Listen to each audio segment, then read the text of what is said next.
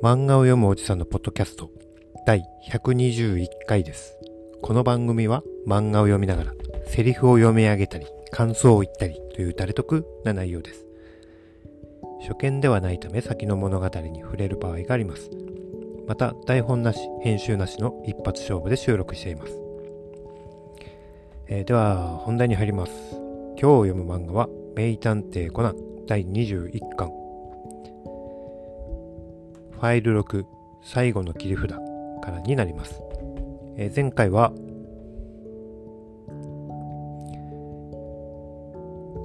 この話を最後まで読むぞって思って始めたんですが、やはり2話しか進めなかったという、そんな感じでしたね。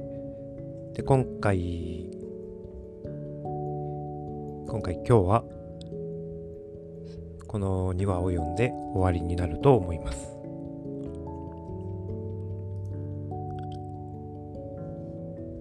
それでは行きましょうか。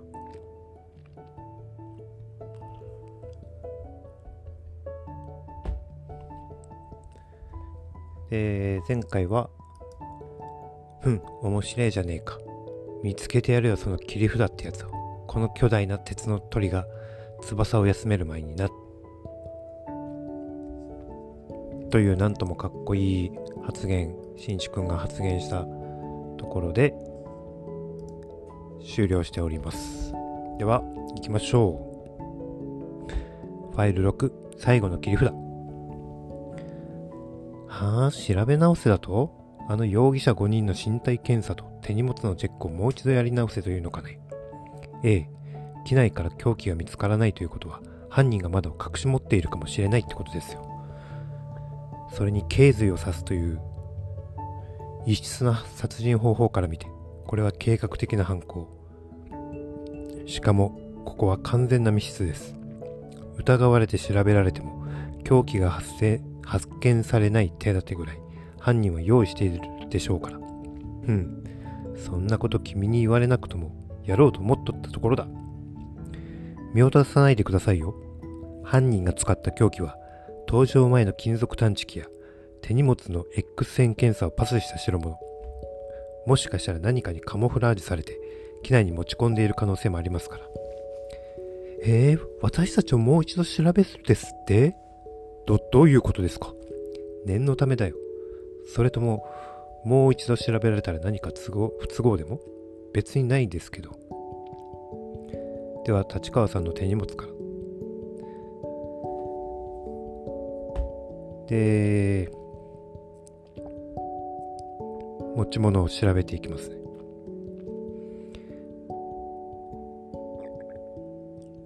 で、立川さん、天野さん、エドワードさん。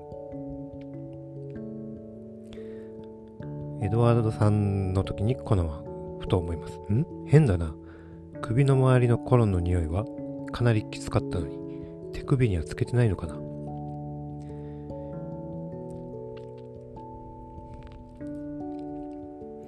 コナン君じゃなくてしんいち君は英語がペラペラ設定ですね。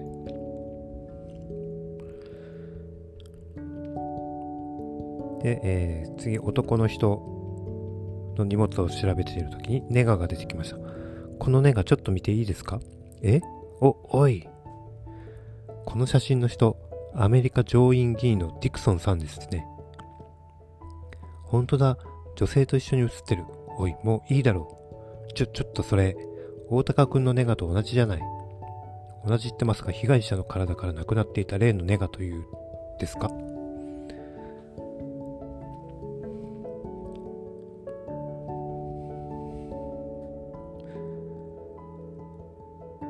で、また身体検査をします。ここが殺された大高さんの席か。搭乗券の座席番号からすると、その後ろが鷺沼さんで、その前がエドワードさん。右隣が天野さんで、その奥が立川さん。そして通路を挟んだ左隣が鵜飼さんだったな。気になる動きをしているのは大高さんが席を立った後、天野さんと席を入れ替わったという立川さん。機内をうろついていた。機内をうろついていて、ほとんど席にいなかったという鵜飼さん。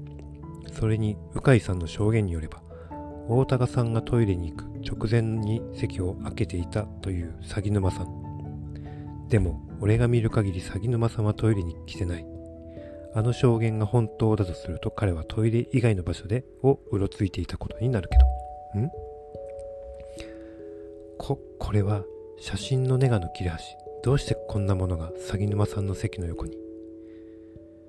ねえ新一。身体検査終わったけど誰も凶器なんて持ってなかったよ。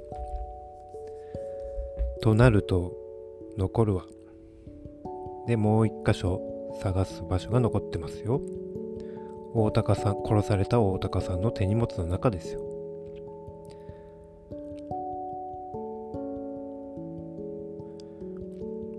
で、えー、つぐみさんだったかな？が、あ、と思い出しました。いやちょっと前に彼が妙なことを言ってたのを思い出しちゃって。妙なこと？一週間前にスタジオに置き忘れた彼のバッグが刃物でズタズタにされていたんです。気に入ってたバッグで彼はいつも持ち歩いていたのでかなり怒っていました。だからこれは旅行のために新しく買ったバッグなんです。もしかしたら誰かがそのバッグに例のネガを隠されていると思ったのかも、やったのかもしれんなと。で、狂気になりそうなものはない。で、高木くんは気づきました。あれ？大高和弘ってもしかして、3年前に日売新聞報道写真大賞を取ったあの？ええ、そうよ。なんだね、それは。ほら、火事で逃げ遅れた母親が救助に来て、来たはしご車の消防士に娘を差し出しているあの写真ですよ。そんなことは今どうでもいいでしょう。私たちの容疑は晴れたの晴れないの？どっちなの？いや、犯行時刻の件に現場であるトイレに行ったのはあなたら4人だけだとこの少年は言ってますし。うん。どうせその探偵気取りの坊やが寝ぼけて2、3人見逃してたんだ。いっぱいご本を読んでお勉強しているみたいだが、これは本物の殺人だ。小説とはわけが違う。子供はおとなしく席に戻っておねんにしてな。ちょっとなんか言い返してあげたら？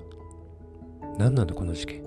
凶器も出てこなければ、みんなの証言も一本筋が通らねえ。最初にトイレに行った天野さん席に戻ってスチュワーデスに薬を頼んだ時、被害者はまだ席で寝ていた。次にトイレに行ったのは天野さんが薬を頼んでいるのを通路の向こうで見ていた鵜飼さん。彼も被害者がその時まだ席にいたと言っている。被害者が席を立ったのはその直後。薬を持っていったスチュワーデスが席にいないのを見ているから間違いないだろう。立川さんが被害者の様子を見にトイレに行ったのはその20分後。ドアをノックしたら被害者はノックを返したらしい。俺の見た4人がトイレに行ったのは1人1回のみ。立川さんの証言が本当だとすると、彼女の前にトイレに行った2人のアリバイは成立することになる。だとすると犯行が可能なのはトイレに行った時間があやふやな。エドワードさんだけだってことになるけど、引っかかるな、鵜飼さんの言ったあの証言が。あれが見間違いなら話はまだ通りそうだが。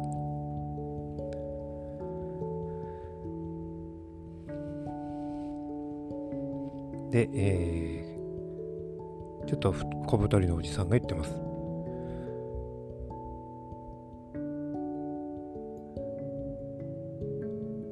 で、あの時大高くんはもう席にいなかったけど、先の馬くんはちゃんと後ろの席で寝てたわよ。でたらめじゃない。現に私と一緒にあのスチュワーデスさんも見ていた。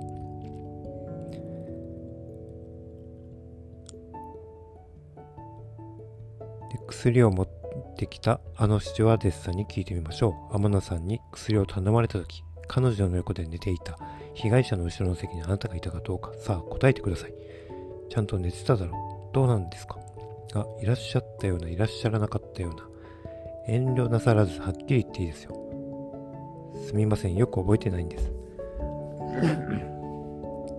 あの、もしかして薬を持ってった時、なんてことはありませんでした？え？あ、そうよ。でも、なんか勘違いだったみたいで。やっぱりそうか。間違いない。犯人はあの人だ。そうすれば犯人以外のみんなの証言が座席にあったネガの切れ端もトイレの不可解な血痕もなぜか濡れていた死体のポケットも全て辻褄が合う。で残りは凶器ま、待てよ。そういえばあの人あの時。ほら新人めぐれ警部が呼んでるよ。え？客席を回って他にトイレに行った人がいないか見てほしいんだって。そ、それよりおま、ラン。そ、それよりラン。お前高校生になったんだよな。はあ？当たり前でしょ？んじゃあちょっと聞くけど。ランちゃんがほっぺを真っ赤にします。な、な、な、早く教えろよ。聞いてるこっちも恥ずかしいだろ。ええ、そうよ。最近のやつはみんな大体そうなってるわよ。なるほど、そういうことか。な、なるほどって、あんた何に納得してんのよ？やっとわかったんだよ。被害者の息の根を止めた犯人の切り札がな。ということで、ファイル6終わり、ファイル7に入る前に、かなり読み上げすぎですね。ほぼセリフ読んでるような気がしますね。まあ、次に行きましょう。ファイル7。胸に秘めて。胸に秘めて。もうタイトルそのまんまですね。狂気を胸に秘めていたわけでございます。で、えー、新築は分かったので、その必要は全くありませんよ、めぐれ警部。だってその人は犯人じゃないんですから。言ったはずですよ。犯行時刻、殺人現場であるトイレに行ったのは、その人を除く、後ろの4人だけだと。必要なら法廷ではっきり証言しましょうか。現場に行っていないその人の犯行の可能性はどう考えてもゼロだってね。しっかり頼むぜ、坊や。なんたって俺は事件とは無関係なんだからな。いや、関係なくはありませんよ。あなたはまんまと利用されたんだ。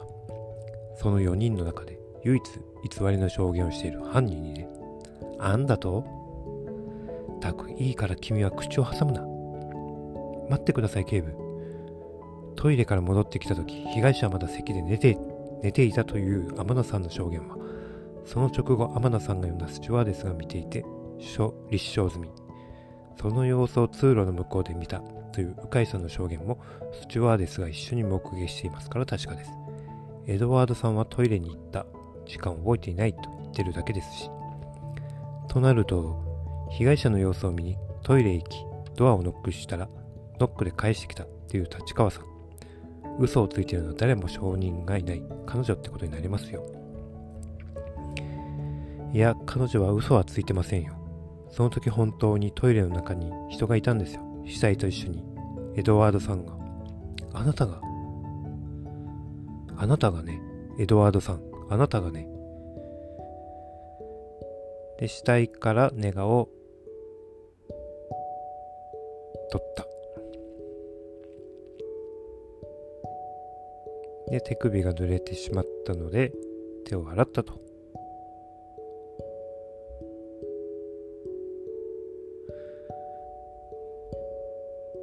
で、えー、彼は日本語を話せるはず。さあ、答えてください。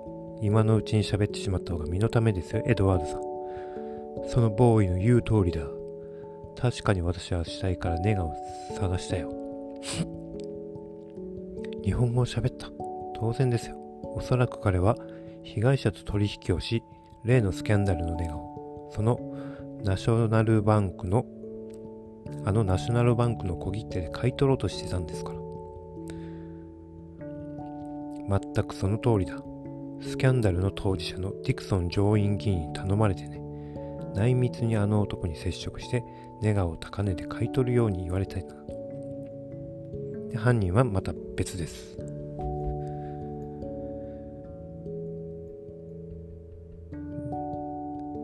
で、鷺沼さんはちゃんと自分の席で寝ていた。犯人にニットの帽子をかぶせられ、アイマスクをさせられた状態で。そうです。それは殺された大高さんが寝る時の格好。犯人は大高さんをトイレで殺した後、自分の席に戻らず、後ろの席で寝ていた鷺沼さんの横に座り、彼に大高さんの格好をさせシュワーデスを呼びつけあたかも大高さんがまだ生きているかのように見せかけていた。そう大高さんを殺しアリバイ作りに鷺沼さんを利用した犯人は天野つぐみさんあなたです。ということで天野つぐみさんが犯人でした。で凶器は何なんだと。それはあなたが胸につけている下着の右胸のワイヤーですよ。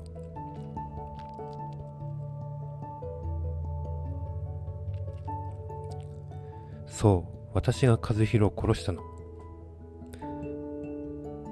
3年前彼が日売新聞報道写真大賞を取った。あの写真のせいでね。何言ってんのよ。あの写真がきっかけであなたたち付き合ってるんでしょ？そうよ。あの写真があったから彼に興味を持ったのよ。兄の命を奪った。あの火事の怖さ悲惨さ切なさを写真でこんなに表現できる人がいるんだって。だったらなんであの火事の日彼が撮った写真はあれだけじゃなかったのよ。彼の部屋からいっぱい出てきたのよ。兄が住んでいったマンションから。煙が上がる瞬間やその平穏なその前の平穏なマンションの前景を捉えた写真が何十枚もね。まさか大高くん自分で火をええそうよ。彼に聞いたら得意げに言ってたわよ。いい瞬間ってのは待ってても来ねえんだよ。自分で作り出すんだってね。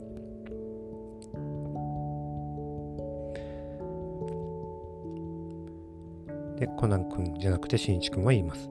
見逃しやすい細かな点こそ何よりも重要なんです。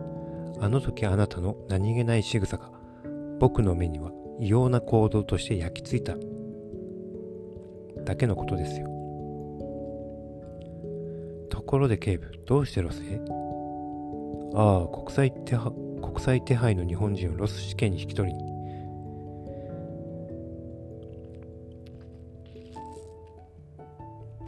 ランちゃん飛行機の中で寝てます。おめえのブラジャー見せてくれ。ワイヤーってのが入ってんだろ？なんて普通女の子に聞く？あれじゃ紳士ただのセクハラ男よ。って寝言を言ってます。かなりはっきりと。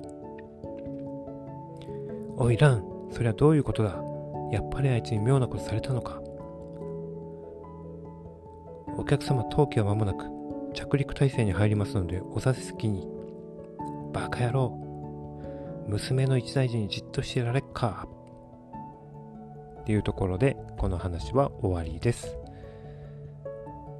ありがとうございました。今日はここまでにします。ありがとうございます。また明日。